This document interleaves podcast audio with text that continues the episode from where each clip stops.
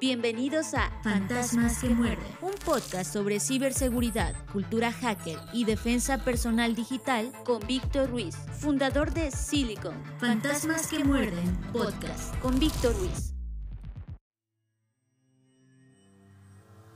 Bienvenidos a Fantasmas que Muerden, podcast de ciberseguridad, cultura hacker y defensa personal digital. Yo soy Víctor Ruiz, fundador de Silicon, y quiero darles la bienvenida a este espacio de comunicación a través del cual nos mantenemos compartiendo ideas, tendencias e información con la finalidad de crear conciencia alrededor de la ciberseguridad. Queremos recordarles que Silicon es un centro acreditado de capacitación para Easy Council, por lo que podemos ofrecer todo el portafolio de esta organización, incluyendo su certificación más solicitada, la Certified Ethical Hacking o CEH. De igual forma, somos Learning Partner y Channel Partner para OFSEC, por lo que tenemos también disponible todo el portafolio, incluyendo su certificación más famosa, la PEN 200, mejor conocida como OSCP. Te invitamos a que obtengas una certificación de OFSEC o de Easy Council, que son con las que mejor puedes desarrollar tus habilidades y además son las que más solicitan los empleadores en la actualidad. Si te parece bien, envíanos un mensaje en nuestras redes sociales para que te podamos dar más información, descuentos y algunos otros detalles. No dejes pasar la oportunidad, invierte en tu futuro. Ahora vayamos a la primera sección. Estás escuchando Fantasmas que muerden con Víctor Ruiz. Descifra. Conoce lo que hay y debe haber dentro de la mente de todo hacker. Descifra. En Fantasmas que muerden. Con Víctor Ruiz.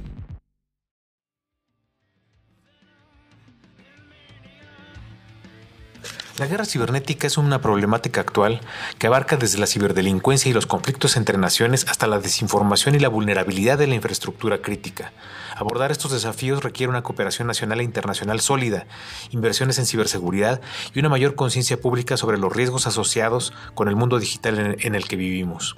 Por esto, México debe estar preparado para una guerra cibernética, para proteger sus intereses nacionales, la seguridad de sus ciudadanos, la economía y la infraestructura crítica.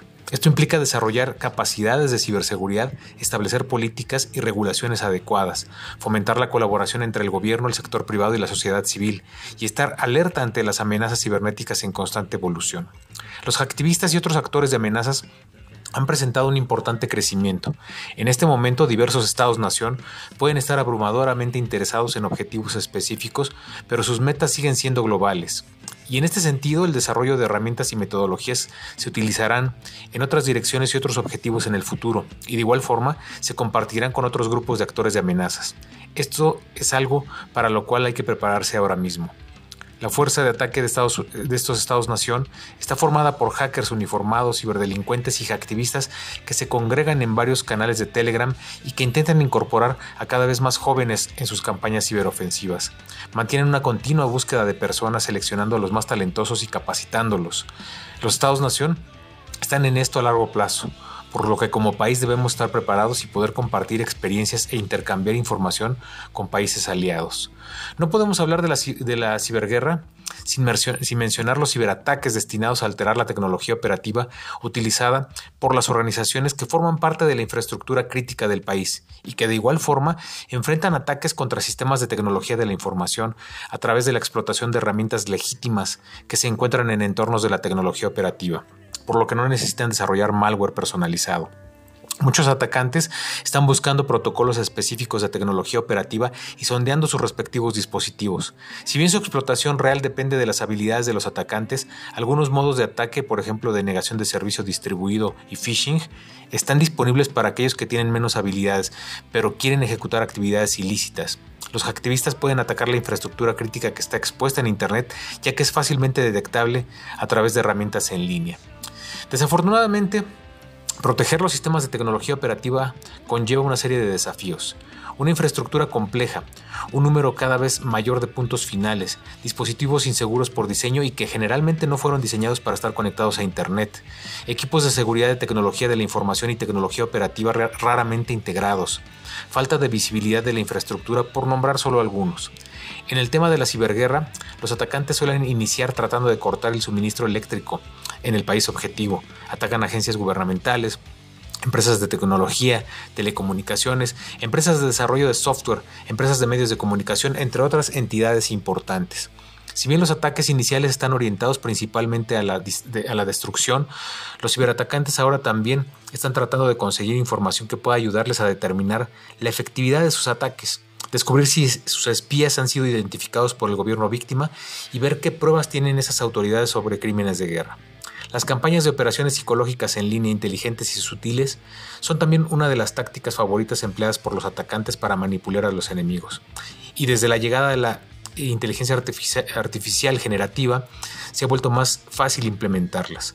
Por lo tanto, gobiernos como el de México deben tener en cuenta todas estas cosas a la hora de prepararse para el futuro. Al observar el componente cibernético de las guerras que se desarrollan en otras regiones del mundo, pueden ver cómo serán los conflictos futuros. En este sentido, México debe preguntarse, ¿estamos preparados para una ciberguerra global? Y ser honestos con la respuesta, porque de no estar listos, el país debe comenzar inmediatamente a invertir en ciberdefensa, intensificar la cooperación, consultar expertos externos e impulsar la capacitación en ciberseguridad en todos los niveles. Entonces, una vez más te pregunto, ¿México está preparado para una ciberguerra? Esperamos tus comentarios en nuestras redes sociales. Escuchas Fantasmas que muerden con Víctor Ruiz. Hackerpedia, lo que necesitas saber acerca del mundo del hacking. Hackerpedia en Fantasmas que muerden con Víctor Ruiz.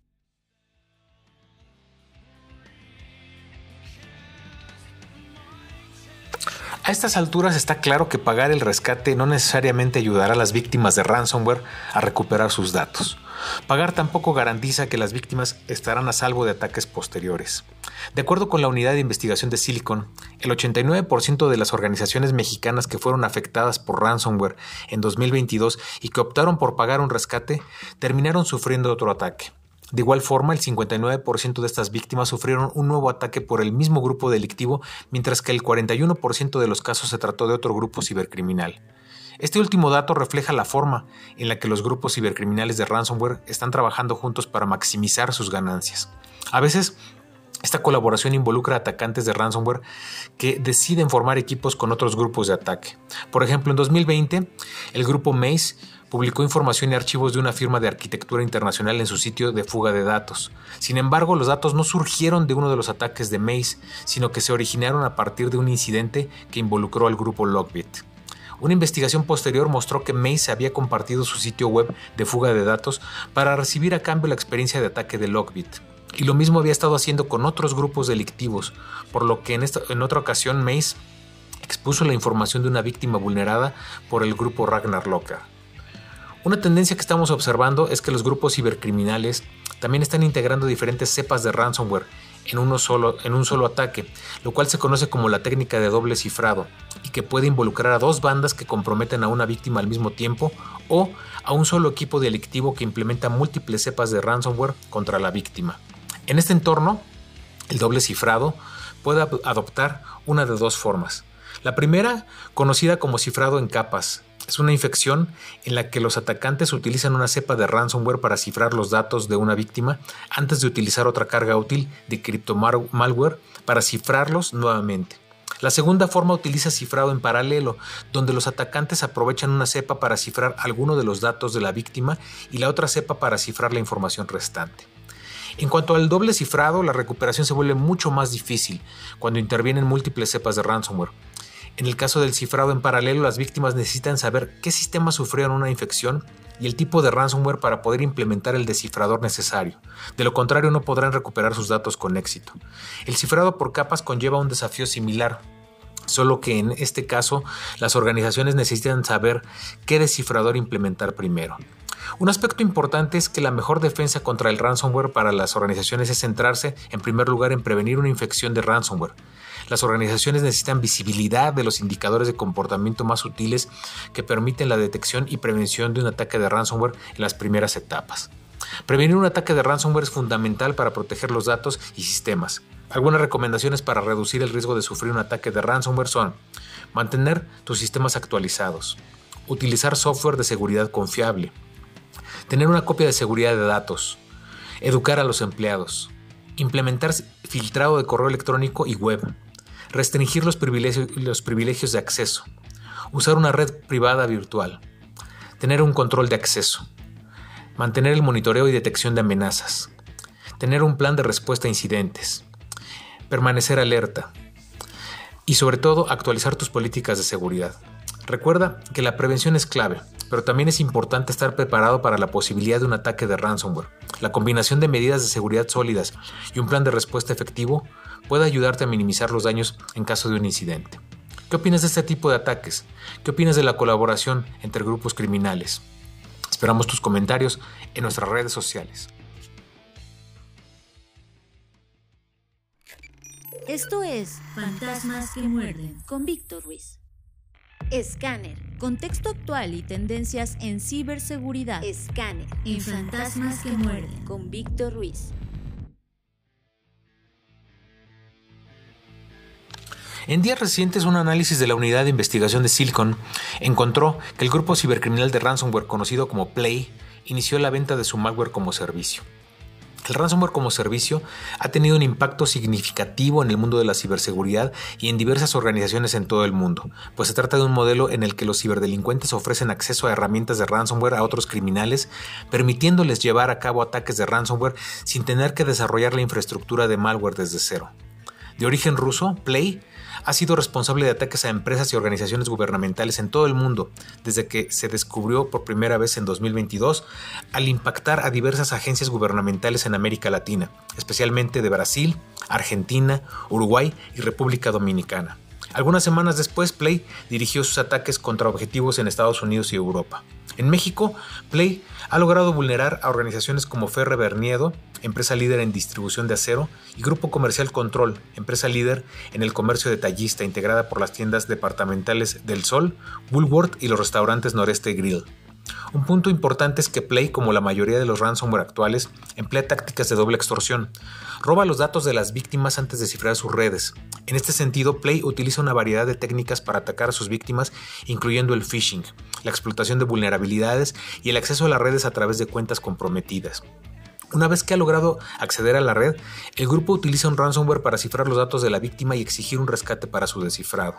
Al poner su malware a disposición de diferentes afiliados, entre los que se encuentran tanto los script kiddies o novatos como los cibercriminales de nivel medio, Play busca aumentar drásticamente el volumen de ataques.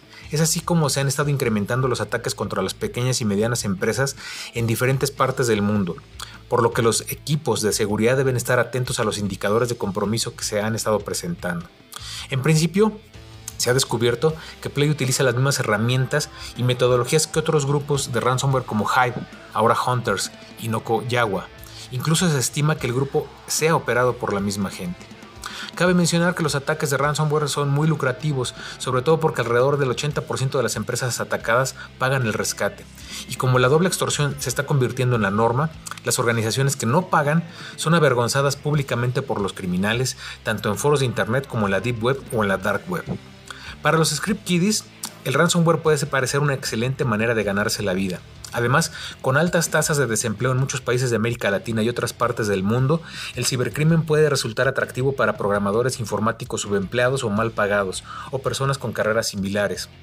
Ahora que Play ha dado a conocer que sus kits de ransomware vienen con todo lo que un atacante necesita, incluida la documentación, foros, soporte técnico y asesoría para la negociación del rescate, los script kiddies están acudiendo al llamado para poner en práctica sus habilidades. Y dado que hoy en día probablemente hay más script kiddies. Las empresas y las autoridades deben prepararse para una creciente ola de incidentes. ¿Qué opinas de Play? ¿Qué opinas de que se ha estado extendiendo esta forma de vulneración y que está accesible ahora para novatos y para cibercriminales de nivel medio? Esperamos tus comentarios en nuestras redes sociales.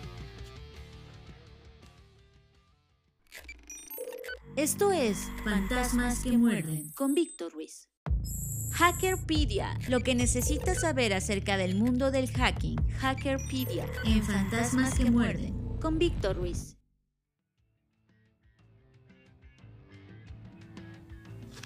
¿Un malware que utiliza trigonometría para rastrear los movimientos del mouse? Veamos este caso. La última versión del Infostealer Luma C2 incluye un novedoso truco anti-sandbox para evitar detonar cuando no se detectan movimientos humanos del ratón. La última versión del malware conocido como Luma C2 incluye una nueva maniobra anti-sandbox. La versión 4.0 conoce la trigonometría y puede usarla para rastrear los movimientos del mouse y detectar cuando un usuario humano está activo en una computadora comprometida. El sandboxing permite a los defensores de la ciberseguridad ejecutar aplicaciones que no son de confianza en un entorno aislado, donde su comportamiento se puede rastrear de forma segura lejos del resto de la red. Al implementarse solo cuando un humano está activo, el ladrón de información o infostealer Luma C2 evita revelar sus secretos a los cazadores de amenazas en una zona de pruebas, al detonar solo cuando opera en una computadora controlada por humanos donde realmente puede afianzarse en la red. Luma C2 versión 4.0 rastrea y mapea continuamente la ubicación del cursor de la máquina en cinco puntos distintos, hasta que las posiciones del cursor difieren lo suficiente como para mostrar el movimiento humano. Después de comprobar que las cinco posiciones del cursor capturadas cumplen con los requisitos, Luma C2 versión 4.0 utiliza trigonometría para detectar el comportamiento humano. Si no detecta este comportamiento humano, empezará el proceso desde el principio. Luma C2 4.0 se actualiza constantemente con nuevas características, incluidas mejoras recientes en sus técnicas de ofuscación, así como actualizaciones en su panel de control. Estas actualizaciones incrementales que están implementando los desarrolladores de malware son un buen ejemplo del interminable juego del gato y el ratón que juegan los ciberdelincuentes y los defensores. La detección de espacio aislado es un concepto de malware relativamente común hoy en día. Los analistas basados en Sandbox ahora tendrán que asegurarse de que están emulando la actividad del mouse basándose en patrones reales o que simplemente siguen los requisitos de seguimiento. Aunque el ángulo de la trigonometría es interesante, el nuevo malware elaborado probablemente no será un gran problema contra el que los equipos de seguridad deban protegerse. El impacto será limitado ya que el método actual para contrarrestar las medidas anti-sandbox probablemente también sean efectivas contra esta técnica.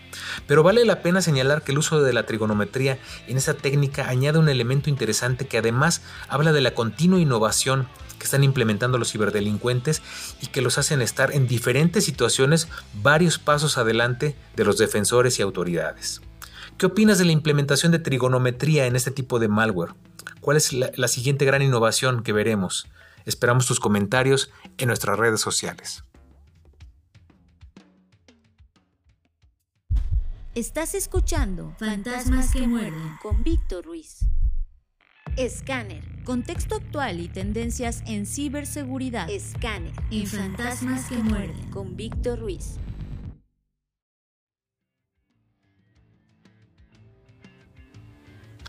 La vulnerabilidad en el software de Citrix, conocida como Citrix Bleed, fue explotada por un grupo de ransomware, Lockbit, para atacar al gigante de la aviación Boeing y otras organizaciones. Se cree que Lockbit ha vulnerado hasta 800 organizaciones solo en 2023. En octubre de 2023, el grupo de ransomware Lockbit, con sede en Rusia, se atribuyó la responsabilidad del ataque a Boeing. Posteriormente, eliminó el nombre de Boeing del sitio de la filtración y amplió el plazo para que Boeing pagara el rescate, del 2 de noviembre al 10 de noviembre de 2023.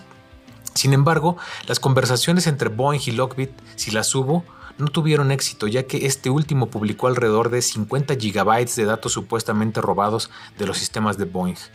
Según algunas estimaciones, las organizaciones estadounidenses afectadas por Lockbit pagaron a la pandilla de ransomware hasta 90 millones de dólares como rescate entre 2020 y mediados de 2023. Desde su formación en 2020, Lockbit se ha convertido en uno de los grupos cibercriminales más grandes del mundo. A manera de contexto, Citrix Bleed, conocido por ser aprovechado por los afiliados de Lockbit, permite a los actores de amenaza eludir los requisitos de contraseña y la autenticación multifactor, lo que lleva al secuestro exitoso de sesiones de usuarios legítimos en el control de entrega de aplicaciones web de Citrix Netscaler ADC y en los dispositivos Netscaler Gateway. De igual forma, Citrix solucionó el problema en octubre de 2023. Sin embargo, para entonces ya estaba siendo explotado por varios grupos delictivos. Después de publicar el parche, Citrix apremió a los usuarios a instalarlo inmediatamente, pues a través de la toma de control de sesiones de usuarios legítimos, los actores maliciosos adquieren permisos elevados para recolectar credenciales, moverse lateralmente y acceder a datos y recursos. Además, como los afiliados de ransomware de Lockbit están intensificando su ataque a la llamada vulnerabilidad de seguridad Citrix Bleed, el propio Citrix ha lanzado alertas para desconectar los dispositivos afectados y la remediación inmediata no es una opción. Se estima que Lockbit y sus afiliados han formado un equipo específico de ataque para ejecutar estos incidentes, estos ataques aprovechando la vulnerabilidad de Citrix Bleed y que muy probablemente esté integrado por adolescentes. Otro punto a enfatizar, los parches no son suficientes. Citrix ha dado un aviso en el que reitera que aplicar parches no es suficiente para proteger las instancias afectadas, porque las sesiones de NetScaler comprometidas seguirán siendo vulnerables después de aplicar dichos parches. De igual forma, Citrix ha enfatizado en la importancia de aislar los dispositivos vulnerables y parchear y eliminar las instancias no es una opción inmediata, dado que es probable que este error permanezca en la parte superior de la lista a la que deben atacar los actores de amenaza. Según, según Citrix, su producto es utilizado por más del 90% de las empresas Fortune 500, por lo que estos dispositivos están expuestos directamente a clientes que pueden manipular los protocolos IP, TCP, TLS y HTTP para sondear la superficie de ataque. Y con esta vulnerabilidad tenemos un problema de autenticación previa, lo que significa que un atacante no necesita tener credenciales. Esta combinación de factores hace que esta vulnerabilidad sea oro molido para los atacantes. ¿Qué opinas de la vulnerabilidad Citrix Bleed? ¿Cuáles serían tus recomendaciones para mitigarla? Esperamos tus comentarios en nuestras redes sociales. Escuchas Fantasmas que muerden con Víctor Ruiz.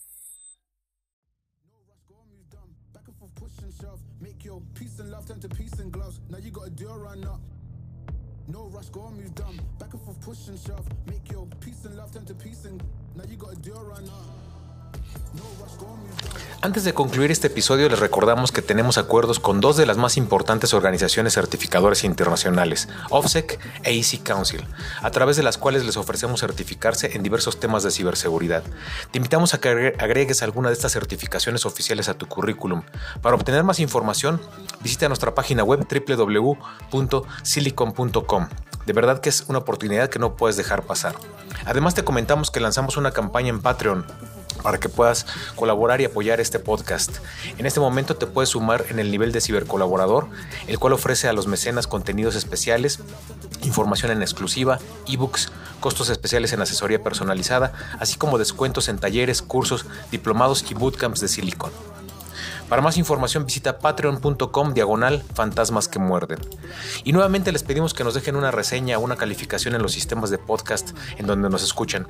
También les pedimos que nos envíen sus comentarios a nuestras diferentes redes sociales y que nos hagan saber los temas que les gustaría escuchar en este podcast, porque este es un espacio abierto para que toda la comunidad participe y genere valor. Los esperamos en la siguiente edición de Fantasmas que Muerden. Yo soy Víctor Ruiz y me pueden encontrar en Twitter, ahora X, Facebook, LinkedIn, YouTube, Substack, Spotify, Telegram, Discord, Instagram, Patreon, Apple Podcast, Amazon Music y Google Podcast como Silicon, S-I-L-I-K-N. Muchas gracias por escucharnos. Permanezcan ciberseguros. Esto fue Fantasmas que Muerden, un podcast presentado por la startup de ciberseguridad Silicon. Fantasmas que Muerden con Víctor Ruiz.